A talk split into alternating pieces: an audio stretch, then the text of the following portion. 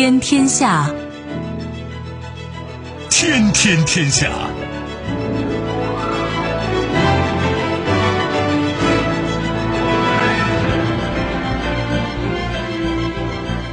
历史穿行者，新闻摆渡人。听众朋友，大家好，您正在关注收听的是《天天天下》节目，我是夏萌，和我一起陪伴各位的还有本节目评论员重阳。世界纷繁复杂，新闻随时发生。今天的节目您将听到：意料之中，俄罗斯外交部称，普京邀请拜登举行线上视频会谈被美方拒绝，责任在对方。格局有变。约旦和美国签署协议，允许美军自由进入约旦领土。压力山大，印度疫情急转直下，日增确诊超四万，疫苗供应内外承压。如此不堪，媒体曝光澳大利亚国会性丑闻视频，澳大利亚部长怒批亵渎民主。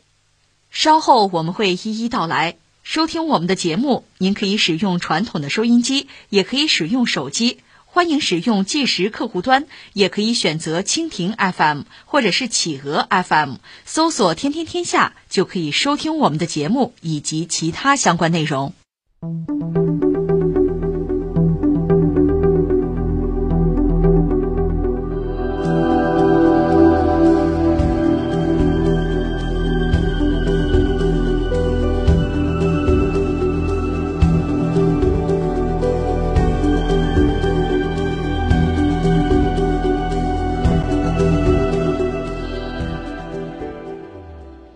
当地时间三月二十二号，俄罗斯外交部表示，美国拒绝了俄罗斯总统普京与美国总统拜登举行视频会谈的提议。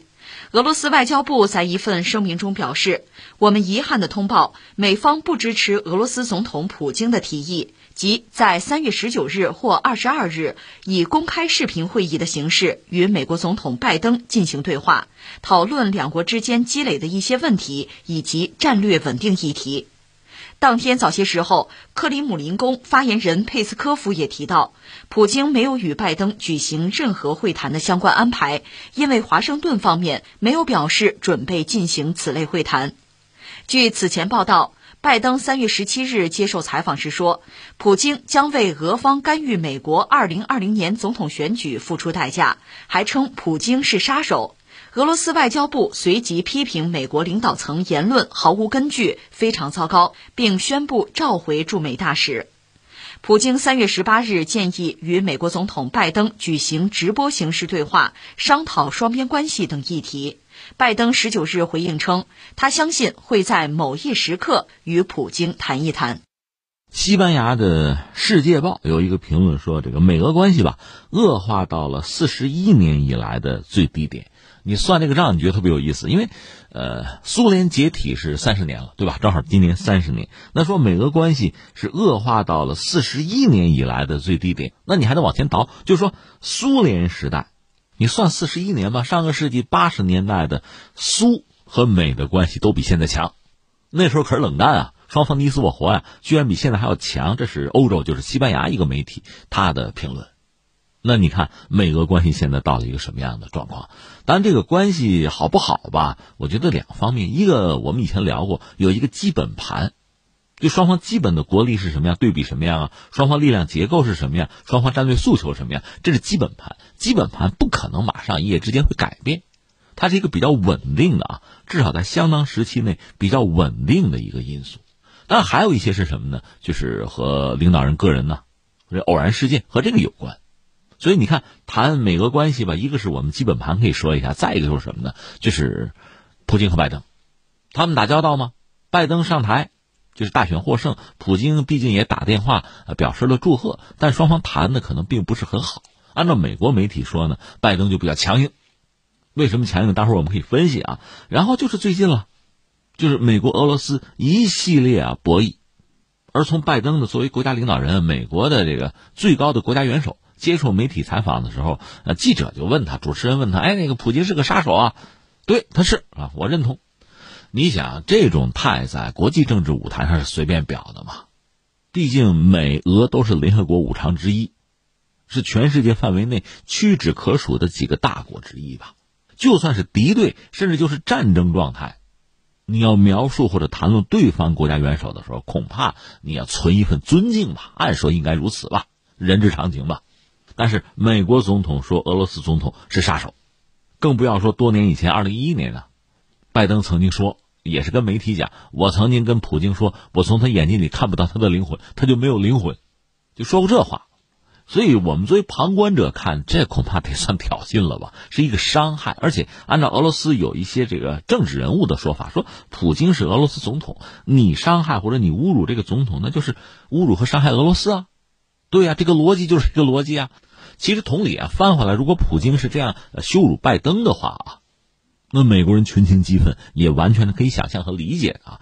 但是很好玩在哪儿呢？就是俄罗斯国内群情激愤。你看，把这个呃驻美大使也召回。另外呢，很多人表态，不管是民间官方表态，对美国表示不满，要求道歉。普京本人呢，显得比较淡定，不说了几句话吗？一个是我祝他身体健康啊，我不是跟你们开玩笑啊，我真祝他身体健康啊，这是一个。再一个，顺势提出来说，要不咱们咱们聊聊吧，对话吧，网络上就可以啊，也不用见面嘛，线上对话。我算了算，我这么着，我十九号，要么二十二号，我把时间腾出来，咱们可以线上有什么事直接说，公开说。那边呢，拜登也表示一个态度说，哎，我早晚我得跟他谈谈啊，但是这个现在不行，在合适的机会吧，就等于说拒绝了。十九号和二十二号都没有谈。那俄罗斯方面当然抓住这个理了，哎，我们已经提出了就是会面就会谈啊线上交流，提出了这么一个建议，但是美国拒绝了，这责任可在美方啊。所以你看这一轮的这个博弈，就说外交场上的这个博弈啊，其实坦率讲，普京显得还是很有风度，而拜登这个事儿做的吧，你看你先主动发起挑衅，指责了对方，对方就说那咱们谈谈吧，那意思如果你有对俄罗斯的不满，你认为俄罗斯有一系列的问题，比如说什么干涉美国大选也好啊，什么黑客攻击也好啊，在国内什么打压反对派也好，你可以提啊，咱们公开聊吗？甚至把时间都定了，要么十九号，要么二十二号，咱来一场呗。按说拜登应该是底气十足。你看，我抓住你小辫子了。我们情报机构有这方面的报告，我就说你是杀手。为什么？我有道理，我让全世界都知道。我给你来一场，应该这样是吧？不，退缩，高挂免战牌。所以总的来说，在这一轮博弈之中，我们作为围观群众看吧，呃，应该说普京还是牌打的不错。那拜登呢，让人觉得就有点莫名其妙了。我们之前聊过，在中东沙特那还有一摊跟沙特关系搞僵了。然后你有没有后手牌呢？这关系不打算收拾了。对俄罗斯现在也是这个状况，已经恶语相加，然后也没有后手牌。当然，也许最近会对俄罗斯有一个制裁吧，因为他不是讲俄罗斯干涉美国大选吗？事儿就是这么个事儿。然后我们再往里深挖一步吧。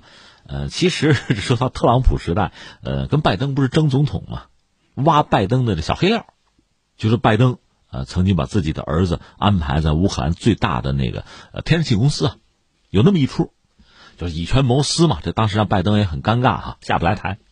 但是我们聊就聊拜登的对俄的政策，你看他上台，呃，他的这个定位啊界定，比如中国他是作为一个呃最主要的战略竞争对手。就竞争啊，而俄罗斯他直接定义就是最大的威胁。威胁和竞争对手真还不是一个性质，那更带有敌对的意思吧？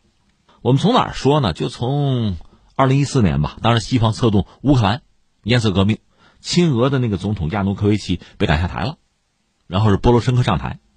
那俄罗斯能做的是什么呢？一看覆水难收，和乌克兰的关系无法缓和，就是收回克里米亚。之前我们节目也曾经聊过，就是普京上台之后，他执政的前十年，其实俄罗斯日子过得是不错的，就是说国际油价也比较高。俄罗斯一开始呢和西方的关系也还好，甚至反恐的时候就是九幺幺嘛，还要助美国一臂之力，就是把自己的这个国际环境啊、生存发展的环境打理的还算不错。但正所谓树欲静而风不止啊，谁让你是俄罗斯呢？你不垮掉，你不继续分裂，美国和西方是睡不着觉的。而我们也讲过，从地缘政治上考虑，如果俄罗斯、乌克兰再加上白俄罗斯吧，至少这几家如果抱团的话，那么彼此的崛起和复兴有望，因为它经济上互补啊，资源上互补嘛，所以这个也是西方非常担心的一个局面。所以乌克兰和俄罗斯必须对立，乌克兰必须颜色革命，这个逻辑是很清楚的。时间节点是二零一四年，俄乌反目，当时俄罗斯是拿回克里米亚，呃，再就是对乌克兰这个天然气，本来是给输气儿有优惠嘛，现在说这么着吧，你欠我十五亿美元，先交，要不然断气儿。而当时西方，特别是美国，是鼓动乌克兰，就是不要怕，不要被俄罗斯要挟，完了我出十个亿，而且我还帮你增加天然气产量，让你彻底摆脱对俄罗斯的依赖。那乌克兰那边可就当真了，当时为这档子事拜登还专门去出访过一次乌克兰，但是真的事到临头了，钱呢？说最后拜登说是给五千万，可不是十亿，给五千万，而且呢，这五千万还是有附加条件。这个事儿是特朗普咬拜登的事儿啊，拜登自己当然没有承认过，但是他确实他前脚出访俄罗斯，后脚他那个二儿子，大儿子不是脑癌死掉了吗？二儿子就进入乌克兰最大的天然气公司，叫布里斯马。当然，这个黑料是特朗普曝光的了。关键是特朗普怎么拿到的这些东西？有人说是找乌克兰要的，泽连斯基那迫于特朗普的压力吧，就是给了一些黑材料哈。也有人说那是普京帮忙了，普京找的，这这各种各样的谣言就。不一而足了。总而言之，现在拜登上台了，他个人和普京的关系恐怕一个是老相识，再就是属于老对手。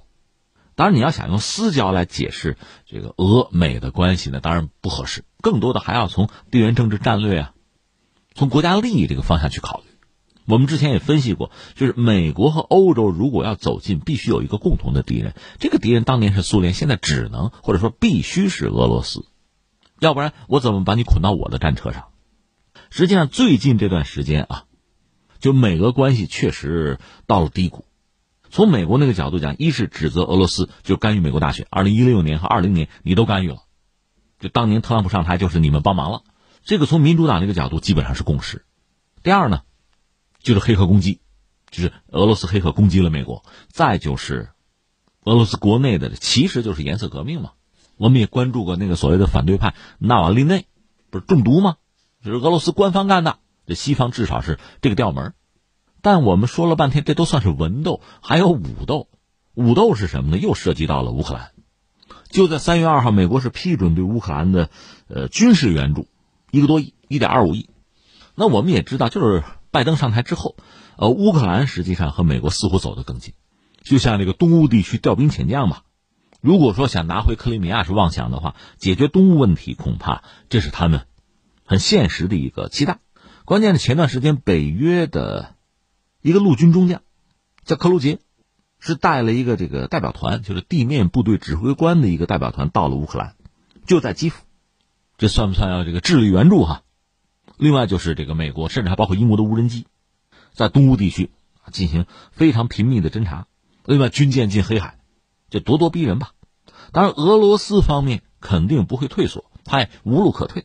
俄罗斯国防部就表示说，目前的俄乌边境已经陈兵，怎么有二十五万，六个师，黑海舰队也进入一个全面戒备的状态，甚至可能最近还要试射什么新武器吧。双方都在剑拔弩张，这是那个大背景，是基本盘了。当然，你要说到基本盘，呃，俄罗斯目前经济状况依然不佳。那么苏联解体啊，去工业化对俄罗斯其实是一个巨大的打击。我这儿的数据不是最新的，二零一八年，呃，俄罗斯吧。它出口一半以上是靠什么呢？就靠这个燃料，矿物燃料，石油、天然气嘛，还有这个钢铁、木材啊，呃，农产品这也算吧。那你说完全没有制造业出口吗？有，顶多是百分之五。而且更麻烦的是什么呢？它石油、天然气出口，我不是说过吗？要么你用船，俄罗斯本身没什么像样的出海口嘛，那在路上就要靠油气管线。这个油气管线，你要从俄罗斯出去，要途经很多国家，那么那些国家和你的关系就变得非常关键了。你比如说，你的管线如果从乌克兰走，人家肯定要给你拧阀门啊，那你卖不出去了，这是他的战略困局吧？那解这个局哈，啊，突出重围确实需要相当的智慧。你力量不是很强的时候，智慧就变得更加重要。所以我们看到，一方面就普京在和拜登啊过招啊，打口水战嘛，在这个时候啊不落下风；另一方面呢，实质上说，从地缘政治上讲呢，一个显然要维护好和中国的关系。再就是欧洲了，欧盟其实是一个非常关键的角色，因为美国把矛头指向俄罗斯，渲染俄罗斯的威胁，那就是要把欧洲拉到自己的战车上。那欧洲人上不上车呢？现在我看基本上上车的意思是比较大，包括某些人、某些政客吧，对中国的态度也有调整和变化。不过，凡事我们两面看，俄罗斯和欧洲之间的关系其实也是纠缠不清的。历史上的宗教的不说哈，就说眼前利益的欧洲，毕竟还是需要能源。这个能源呢，传统是由俄罗斯来供给的，所以双方虽然斗啊骂呀，总还不至于完全撕破脸。而美国呢，它确实有页岩油、页岩气，但是远水不解近渴。美国人并不愿意或者没有必要帮助欧洲人去解决能源问题，他只是希望欧洲人替他火中取栗而已。而欧洲呢，我们以前也多次讲过，它本身就欧盟也不是铁板一块啊，东西南北矛盾是很大的。所以这个南北，就更多的是这个经济上的北呢，是包括德国，就经济比较发达的国家，而南欧呢，主要是像西班牙啊、意大利啊。债多，经济差一些，那东西矛盾才很关键。东欧甚至包括一部分中欧嘛，那以前是苏联的势力范围，他们实际上反俄的情绪是很强烈。而老欧洲就西欧那边正好相反，所以俄罗斯确实也有工作可做。除了欧洲以外，还有一个角色就是土耳其了。土耳其昨天我们聊到，一个是经济现在出了很大的问题，但是呢，在国际政治舞台又很活跃。他和乌克兰还签了自贸。这次呢，北约国家等于说是集体向俄罗斯发难，也有土耳其一份他甚至是向乌克兰提供了无人机，他的无人机在阿塞拜疆、亚美尼亚的战争之中还发挥过重要的作用。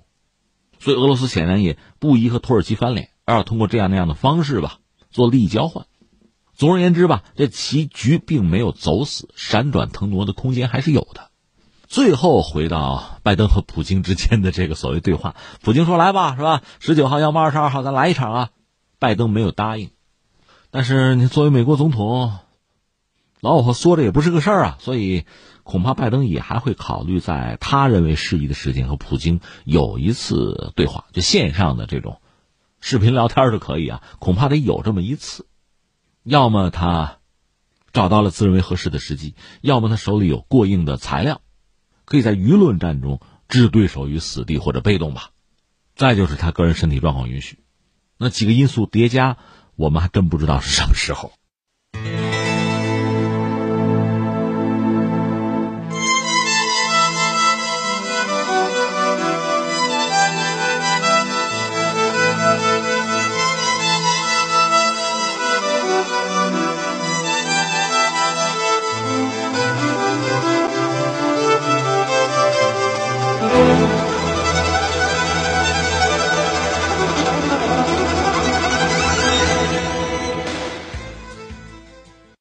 约旦当地时间周日公开与美国达成的防务协议，内容包括允许美军武装、飞机和车辆自由进出约旦王国领土。约旦外交大臣艾曼·萨法迪告诉该国议会，这项防务协议是长期谈判的成果。媒体公布的协议条款显示，美军在约旦境内执行任务时可以拥有武器并携带武器流动。此外，美军可以运输和储存装备，人员、飞机被授权自由进出约旦领土。报道称，该协议于一月份获签。约旦政府上个月批准了这一协议，以一种特殊的方式绕过了议会。有立法者谴责议会缺乏监督，并呼吁约旦政府取消该协议，称其违反宪法，影响约旦主权。萨法迪对此反驳称，该协议不影响约旦主权，协议中的一切内容都要遵守约旦法律并符合国际法。他表示，该协议没有授权美军在约旦领土上开展作战行动。这条新闻吧，我觉得非常值得关注，因为前两天我们节目也聊过，你比如说沙特和美国的关系最近不是很微妙吗？就是拜登上台之后呢，首先是美国媒体，然后是白宫，就是美国官方都指在卡舒吉案之中。沙特那个王储小萨勒曼，那是一个重要的角色，这样一下子把美国和沙特的关系就放到了一个风口浪尖之上。因为我们讲过，呃，沙特老国王就老萨勒曼呢，他是确定自己的儿子做王储，这个实际上啊，应该叫力排众议。那在之前呢，沙特这个王位的继承呢，它叫兄终弟及，就是哥哥去世了，弟弟来继承，这是规矩。但是到他这儿呢，就把这个王位打算传给自己的儿子，所以这个在沙特的王室里面啊，他王室人很多啊，其实有很多人不满，好不容易咬着牙说坚持下来了吧？现在美国等于说官方指责说小萨勒曼是卡舒吉那个案子幕后黑手，如果是这样的话，从老国王这个角度考虑，这就麻烦了。那美国人认为自己的孩子就是儿子嘛，王储这是凶手啊！你还换人吗？你要不换人的话，将来小萨勒曼一旦上台，和美国的关系，沙特和美国的关系怎么处啊？那你要换人，我这么多年我白折腾了，这不是？所以这是个两难的境地。那拜登是不是拿这个是要挟沙特，或者再收一道保护费？这个有很多人在猜，美国人自己也在猜这个事儿，但是又没下文了。就是拜登到底有没有一套非常完整的，他可能很宏大啊，中东的计划，他肯定和特朗普不一样，但是他的是什么，说不清。跟沙特前两天搞得很紧张，但是现在好像就没有下文了。只不过现在出来一个消息，又涉及到另一个国家约旦。约旦和美国签了个约吧，呃，军事协议嘛，就是说，呃，美军可以自由的进入约旦的领土，带武器。当然，他的理由还是反恐吧，局限在反恐。可这个做法本身，是不是意味着啊？从约旦来讲，很多人是不满意的，觉得国家主权受到了伤害，而且这违宪啊。这是约旦国内。那么从美国这个角度讲，是不是这就是拜登的新的中东计划、中东战略啊、中东方案里边的那个关键节点？因为我们讲沙特和美国的关系一直不错，在中东呢，除了以色列，就阿拉伯人里边，沙特是美国最重要的一个盟友。但是现在双方的关系似乎到了一个转折点，或者说美国要放弃沙特了。而且从特朗普时代呢，在全球范围内很多地方是要收缩。呃，拜登呢虽然没这么说。但是，真要是想在亚太、印太地区呢和新兴大国进行博弈的话，在全球其他地方就是撤兵、收缩，倒也有必要。但是中东这个地方又很特殊，美国经营这么多年，你要一撤啊，可能原有的平衡被打破，权力真空就会被填补，就没你什么事儿了。那从美国这个角度来讲呢，以色列这个节点肯定要保，沙特呢似乎是要放弃。那有没有一个新的替代的节点？难道是约旦吗？我们必须把这个话问出来。那约旦是不是一个理想的选择呢？其实从地理位置上讲呢，应该说也还是。约旦这个国家，它名字叫做约旦哈希姆王国，它是王国。它地理位置很特殊，它在亚洲西部吧，阿拉伯半岛的西北。它西边是和巴勒斯坦、和以色列挨着，北边呢就是叙利亚了。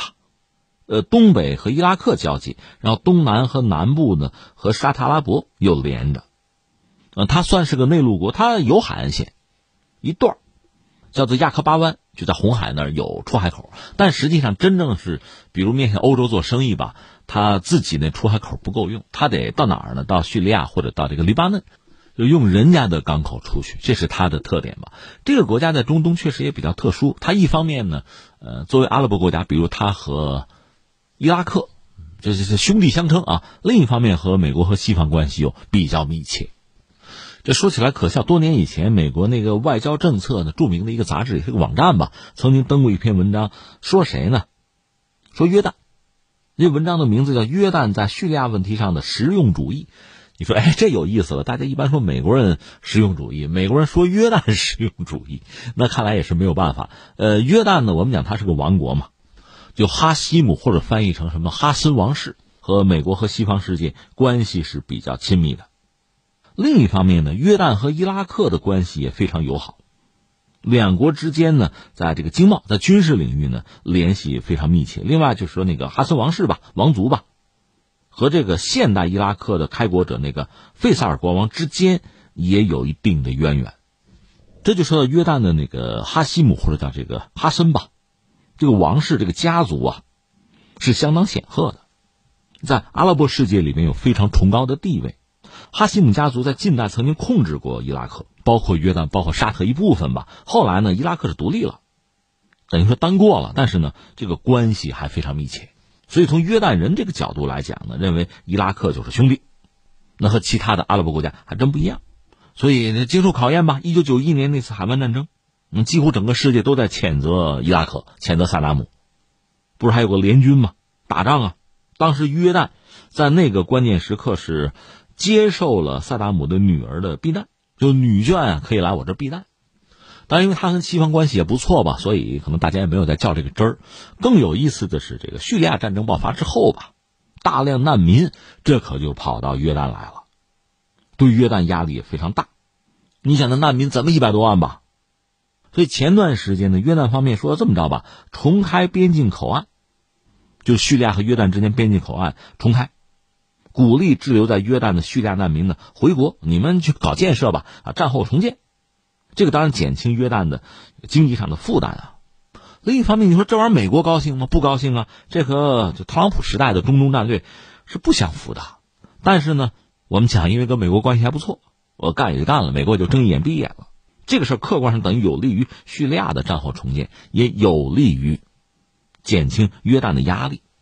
你刚才我们不是说了吗？约旦它本身不是说没有出海口，在红海那有一段海岸线，但是真要是和欧洲做大规模的这个贸易的话，恐怕要使用叙利亚或者黎巴嫩的港口。才能进行贸易，这样更便捷，也没办法。所以你看，今天这个新闻给人几个就感受是什么呢？第一个，就拜登如果真的有一个宏大的、新的、完全不同于特朗普，甚至也不同于之前奥巴马时代的中东的战略，有一个规划，有一个大格局，现在开始布局的话，也许呢，呃，约旦是他很重要的一个节点。刚才我们谈到约旦特殊的地理位置了哈，如果在这儿。部署一部分兵力的话，那四个方向奔哪边都很便捷。另一方面，这两天美国的媒体啊忽悠一件事儿，说得到消息。当然，你看媒体得到的消息，那应该是美国军方一些什么匿名人士啊、什么消息人士给的了。说伊朗的革命卫队的圣城旅，呃，正在策划，而且呢，伊朗政府已经批准，就是要对美国进行打击。而且打击的是美国境内的军事基地，甚至还瞄准了某个将军，有没有信？当然，我现在跟你探讨的不是这个新闻是真新闻假新闻，这个我们不得而知。我要说的是，美国的媒体把这个新闻拿出来炒，这个本身其实倒构成了一个大新闻，它可能意味着呃美国的官方对伊朗的态度，可能意味着美国即将对伊朗采取行动。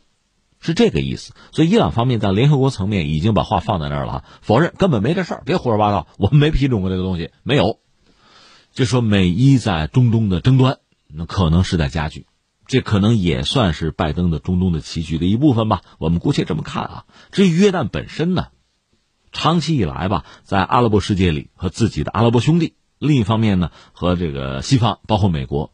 还都想维持一个比较稳定的友好的关系，这个难度很大，甚至是越来越大。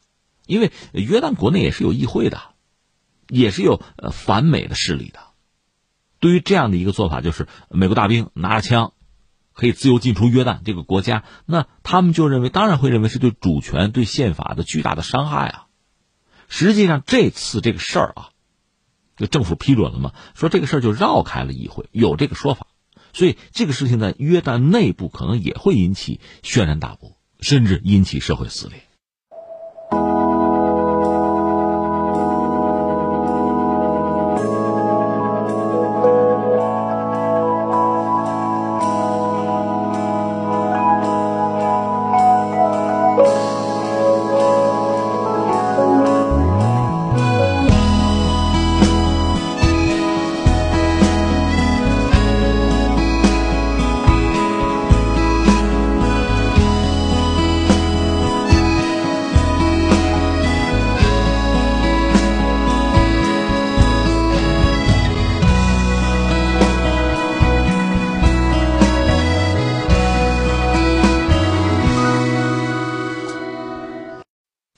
前，印度疫情出人意料的迅速好转，确诊病例数大幅下降，其背后原因仍是未解之谜。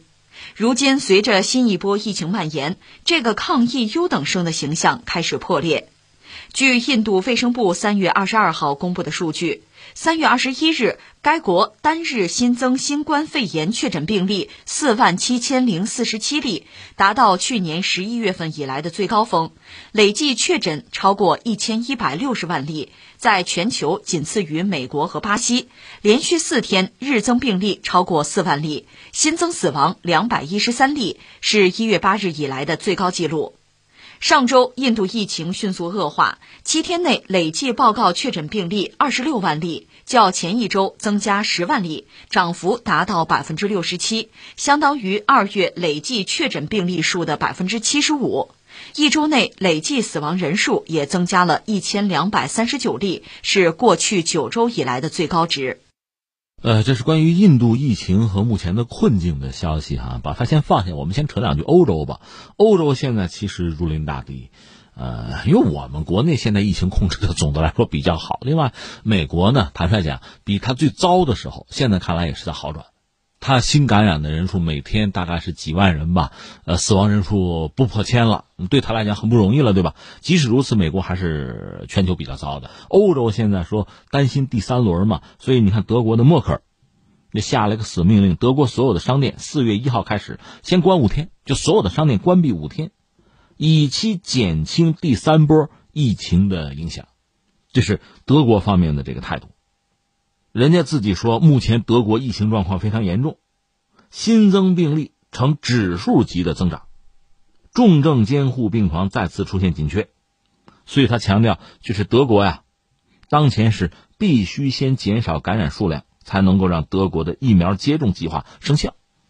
然后翻回来，我们说印度，印度其实它的疫情一直是个谜啊。当然，人家官方也报数据哈，只不过很多人不信啊。举个简单的例子，在一月底的时候，一月底啊，注意，当时香港有一个二十人的旅游团到过印度，然后他们是二月二十四号回到香港，截止到三月八号呢，整个这个旅行团里边啊，确诊了五例，英国二十个人确诊五例嘛，那是四分之一，对吧？而且最终确认就是在印度期间。感染的新冠疫情，那你要按照这个比例，这二十人里边就百分之二十五，四分之一。印度当时是十三亿人口，说的报的数字确诊数字多少呢？四十三个人。所以不光是说我们不信，他们自己信嘛。在这个状况下，很多人猜说三种可能，三点。第一点呢，就是印度的这个检测能力不够，就基础设施、医疗水平不够，政府效率可能也比较低，所以测不出来。再有一个是什么呢？怕引起恐慌。知道真相，按着不报，不能说。再有第三种可能是什么呢？是不是印度偷偷的啊，秘密的在实践所谓群体免疫理论？因为当时英国人是嚷嚷着搞群体免疫，英国是嚷嚷哈，那嘴炮，但是没有真正的干。呃，据说瑞典是真干了，但是最后人家自己承认失败了。呃，我们今天主要说印度吧，所以我们并不知道印度真正的状况。按照他公开的数据呢，总的来说控制的相当好，特别是。你看，现在等于说是二零二一年的就三月份嘛，一个月以前就二月份的时候，印度的疫情是非常好，迅速好转。当时确诊的病例数呢，大幅度在下降。到底为什么？怎么做到的？不知道。有人管这叫不解之谜吧。但是呢，现在欧洲第三波、新一波的疫情又开始蔓延，那印度现在也开始出问题。印度的这个卫生部门三月二十二号的爆料吧。说在二十一号周日单日新增的这个病例四万七千零四十七例，四万多人吧，这是人家印度的最高峰。从去年十一月算，印度最高峰是这个状况。累计确诊呢是一千一百六十万例，在全球范围内呢，美国、巴西，然后就排到印度，而且连续四天日增病例超过四万例，新增死亡是二百一十三例。这就印度来讲，这个数据已经很吓人了，就等于说是疫情在迅速恶化。这点可以和欧洲人相提并论，然后下面的问题就涉及到疫苗了。呃，一方面就是印度的接种状况嘛，印度可以拿到阿斯利康的疫苗，可以。另外呢，他们自己印度自己研发了一款，而且也是灭活的疫苗，在三月初公布的三期临床呢，说这个有效程度是百分之八十一，那相当不错了。这是印度自己的疫苗，印度的这个血清研究所。就专家表示说呢，首批接种这个高危目标人群得有三亿人呢。如果每个月是五千万到六千万，按这个速度来，三到四个月才能够完成第一阶段的接种计划。这是一个啊，你要想完成这个进度的话，那就得下力气了，做基础工作吧。就是公立、私立的医院，你都得能够提供接种疫苗的服务吧。另外，建立多个大规模的接种中心，这样效率高一些嘛。但是还有很多民众对这个疫苗本身是一个怀疑或者否定的态度。其实你看，像这个欧洲人啊、美国人都有这样的人。我看了一下印度方面的消息，很多印度人认为呢，这个是政府和药企啊一个骗局啊，这挣钱，他们骗我们钱啊，不信。有这样的人，这个可能也会给未来疫苗接种的工作带来一些影响吧。这个放在一边啊，就是印度现在我们能看到的，一个是疫情的状况似乎在变糟，当然还有很多人就是东方人、西方人都有观察印度，说他就没好过啊。但是不管怎么说，从官方来讲，之前的统计数据还是比较漂亮，现在看来要变糟，压力会变大。另一方面，说到疫苗呢，我们讲过，就印度呢还是有自己的长处，比如它这个独特的医药行业吧。而且前不久呢，不是有这个四方的对话吗？就是美、澳、日、印搞了个小圈子吗？有个对话机制，其中有一项就说要帮助印度给融资啊，让他在国内呢大量的生产疫苗。这个大规模生产疫苗的目的还真不是说为了解决印度国内的问题，就是印度国内新冠疫情的问题，还不是。印度也没有渲染说自己国内遇到多大的问题，人家生产疫苗是谁啊？是要对冲中国的疫苗的影响力。要在整个这个亚太、印太区域呢，要大量的推印度的疫苗，是这么想的。但截止到目前呢，反正话说的是不错的，大家掏钱啊、投资啊，到底怎么样？这个疫苗上生产线吧？说到底，你规模要做多大呀？日产多少啊？我们得看看你的产能啊。这个好像还无从谈起，我没有看到。可是另一方面，印度自己的疫情现在这个状况又不乐观了。换句话说，真说到疫苗的话，他自己比什么时候、比谁现在都更需要。那这无形之中对原来四国元首的这个对话达成的关于疫苗的啊那个想法，这不也是一个冲击吗？这确实人算不如天算啊！啊，事儿就是这么个事儿。你看，一个是印度目前疫情这个状况。比较复杂，似乎在变得日益的严峻。再就是印度人家自己研发了疫苗，而且阿斯利康原计划大量生产之后，还要供给就周边啊区域性的就相关国家，是要对冲中国的影响力嘛。但是现在事情有变，自身的疫情如果变得比较麻烦、比较严峻的话，真要是生产疫苗，恐怕也得先考虑自己用吧。这和美国没什么差别。美国不是说了吗？我自己公众的先打疫苗啊，我打够了。有余，我再给别人用。就周边的邻居，我再帮个忙。反正先得保证我自己啊。印度恐怕也得这么考虑问题啊。说到这儿呢，呃，把疫情先放在这儿，扯个别的事情。就是印度现在最新可能又要推一个什么呢？叫可信赖电信商的清单。呃，昨天我们聊到土耳其了，土耳其人家增长率是正数啊，但是经济很脆弱。那么印度它干脆就是个负数嘛，所以经济增长遇到很大的问题。而且你一旦封城啊、封国，对经济的影响那是非常大的。你跟美国又不一样，美国毕竟有个美元，它印钞啊。对了，今天有个消息，我还得再确认确认，不跟你多说了。就是拜登可能真的要推那个三万亿啊，就是这个呃基础设施建设。说到底还是拉经济，还是要撒钱啊。但到底怎么推，呃，具体方案还得等一等再看。就疯了一样这么发钱啊。我记得美国这个有一个前财长前两天刚评论说，现在的这个美国这个财政政策实在是太不负责任了。当然，这个等等再说，我去查查相关资料，看看有什么更多的消息再说啊。我们翻回来说，印度，印度现在经济其实有很大的问题吧？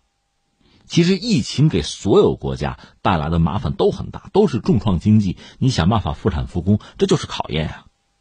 然后我们说，印度在十号。通过一个电信许可规范修正案，想从六月十五号开始吧，就印度各个电信商，你不是采购电信设备吗？这个时候你只能从指定机构批准的，就是所谓可信赖制造商，从那儿去采购。在这之前嘛，印度确实没有没有禁令，就目前对于采购电信设备吧，没有任何形式的禁令。所以大家你要买的时候，最低的投资去采购电信设备。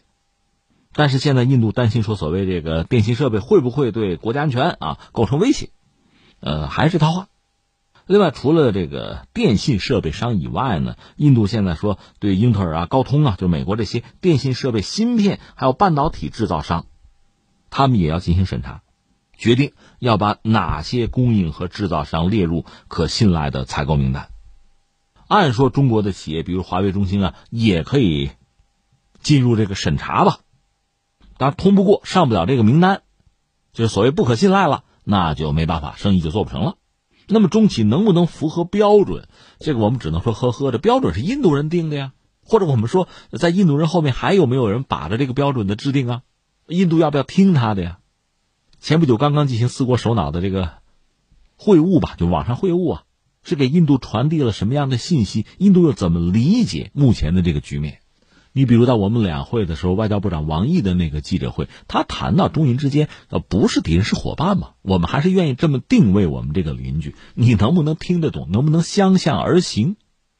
说到底，你的所有的决策、你的选择与你自身国家的利益，到底是加分还是减分？我们当然希望他算得清楚了。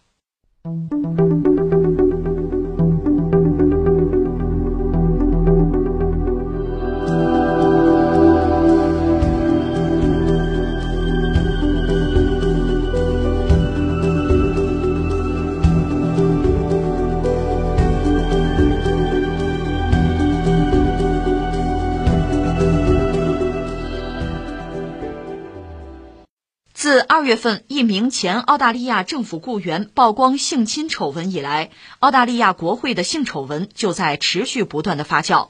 近期又有匿名人士向媒体提供了大量图片和视频证据，进一步揭露了澳大利亚国会工作人员在国会大厦内进行性行为并自拍的乱象。据媒体三月二十二号报道。一名匿名人士向多家澳媒爆料，部分国会工作人员在国会大厦内实施猥亵行为，私下交换相关图片和视频。祈祷室更是成为一些工作人员实施不雅行为的场所。这一丑闻显然让澳大利亚总理莫里森极为恼怒。莫里森当天立即发表声明，谴责国会大厦内的乱象，并敦促更多知情人士站出来爆料。澳大利亚财政部长伯明翰更是直呼这是对民主的亵渎。目前，一名涉事的国会工作人员已被澳大利亚政府解职。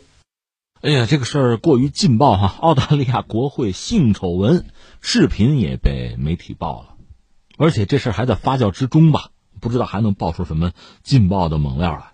就是当然说这很尴尬、很恼火的是那个莫里森啊，就澳大利亚的总理吧，说当天发表声明。这个谴责相关人员，说这个丑闻吧令人恶心啊，敦促更多知情人士站出来爆料。哎呀，你看这个三个字性丑闻，如果你前面愿意再加两个字是政治性丑闻，不是政治性丑闻，是政治性丑闻。你要愿意还可以换两个字西方啊，西方性丑闻，这经常见诸报端的吧。今天咱们蹭热点哈，说说这个劲爆的这个关于性丑闻、政治性丑闻、西方性丑闻，啊，一个一个说吧。这确实让大家并不感到陌生啊。随口举几个人吧，咱就说美国吧。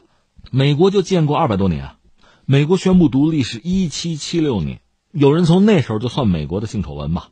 排在第一个的就是汉密尔顿，美国国父级的人物。当然，最为熟知的是是克林顿嘛，跟那个他那个女助手莱文斯基嘛，所谓拉链门。另外，在他之前，那个小约翰·肯尼迪做过美国总统，被暗杀爆头的那位啊，包括他弟弟跟著名的影星啊，玛丽莲·梦露，这不是至今为人们津津乐道吗？你要排美国历史上伟大的总统，富兰克林·罗斯福得算一个吧，那也是有小三儿的人啊。至于像这个美国目前的前总统特朗普，包括现总统拜登，在他们竞选期间都有爆料，都有指控说他们性骚扰女性啊。你说别老黑人家美国呀，行，咱不黑美国。我跟你说啊，说到西方的这个政治性丑闻，最值得说的是谁啊？是英国。而且我还看过一些这个学者的研究吧，就研究西方政治的啊，就是西方的性和政治啊这两者之间的关系啊，一个是存在，另外呢，如果把性丑闻这事儿去掉哈，这个话题去掉的话，你要论证西方政治演变的逻辑。都会有缺陷，你说啊？对，少不了。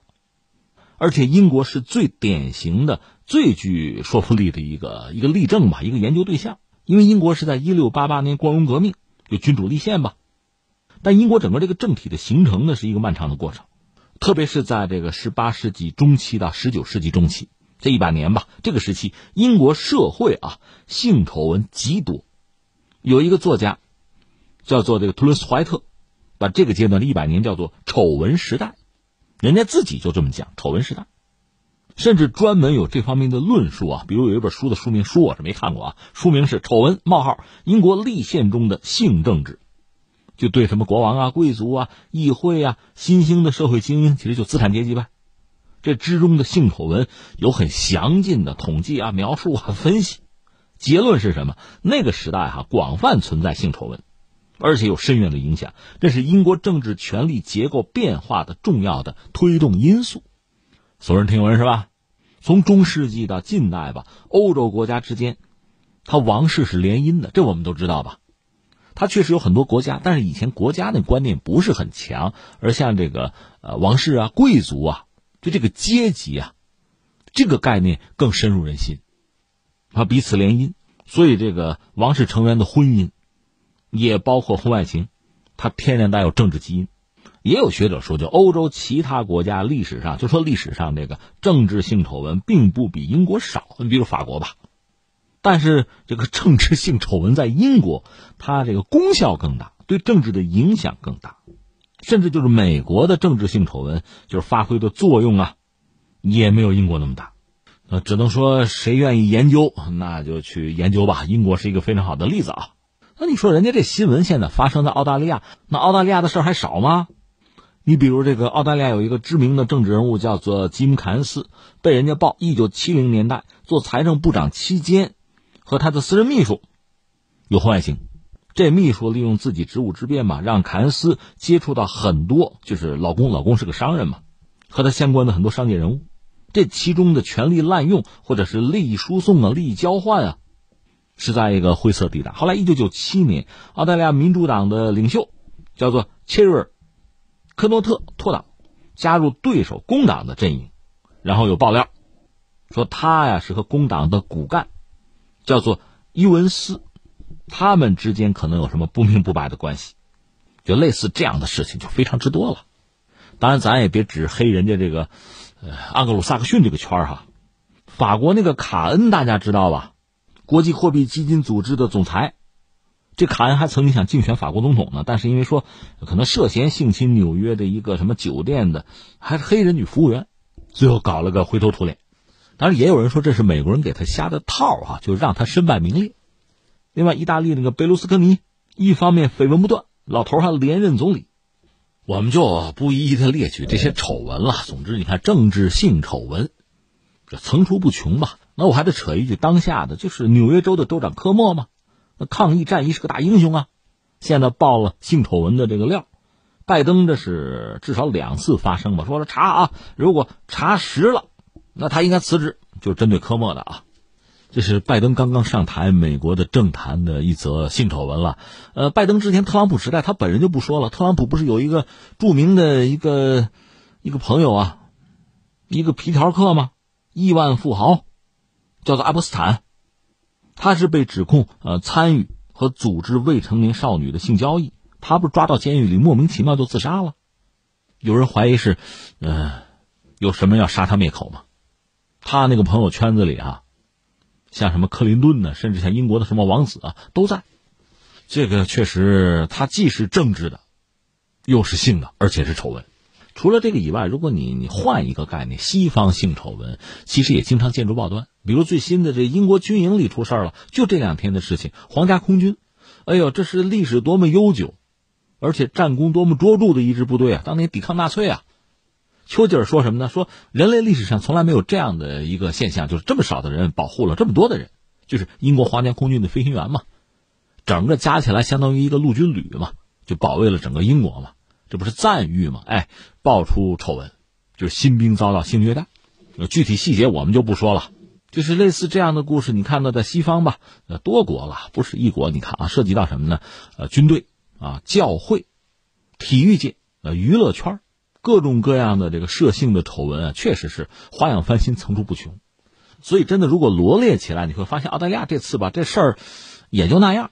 这莫里森真犯不上大动肝火，只不过哈，只不过他们乱搞啊，丑闻这个发生的地点是在这个议会嘛，这按说是比较神圣的地方了，你搞这个确实没法交代啊。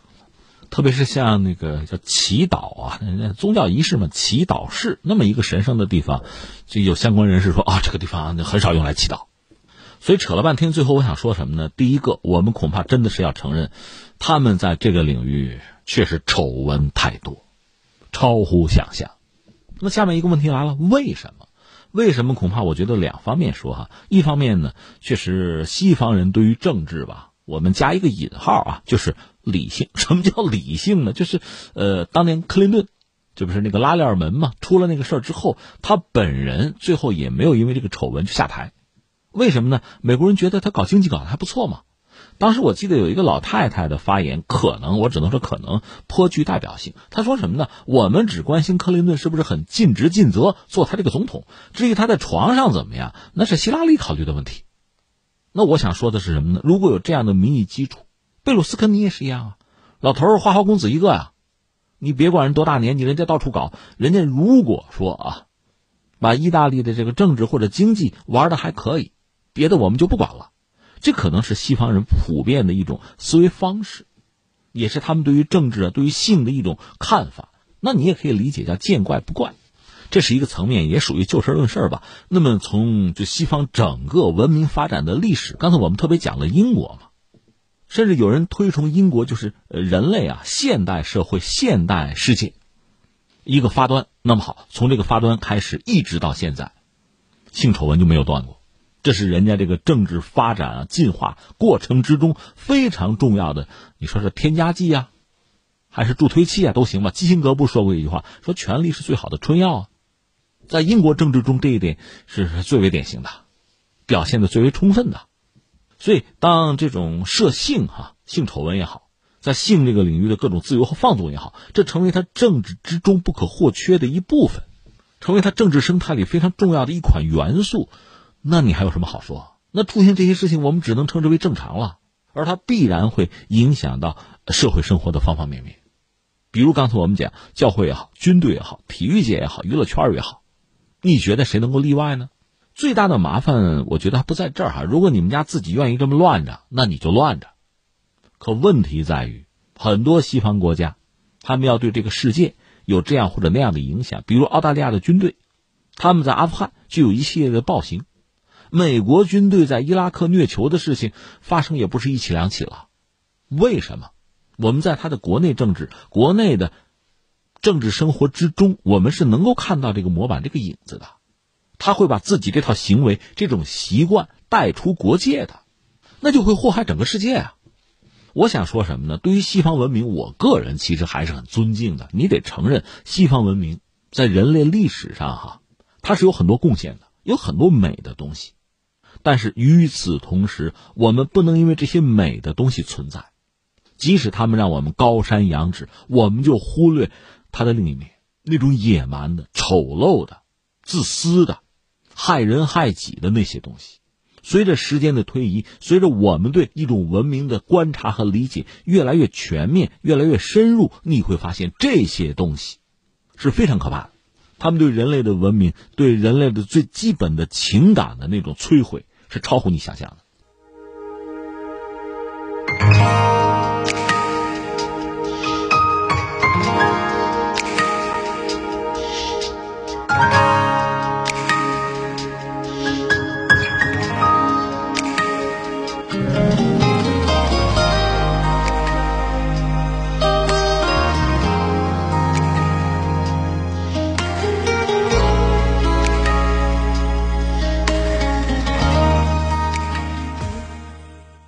好，听众朋友，以上是今天节目的全部内容。最后还是要提醒您，收听我们的节目，您可以使用传统的收音机，或者是手机通过计时客户端蜻蜓 FM、今日头条或者是企鹅 FM 搜索“天天天下”，就可以找到我们的节目。我们明天再会。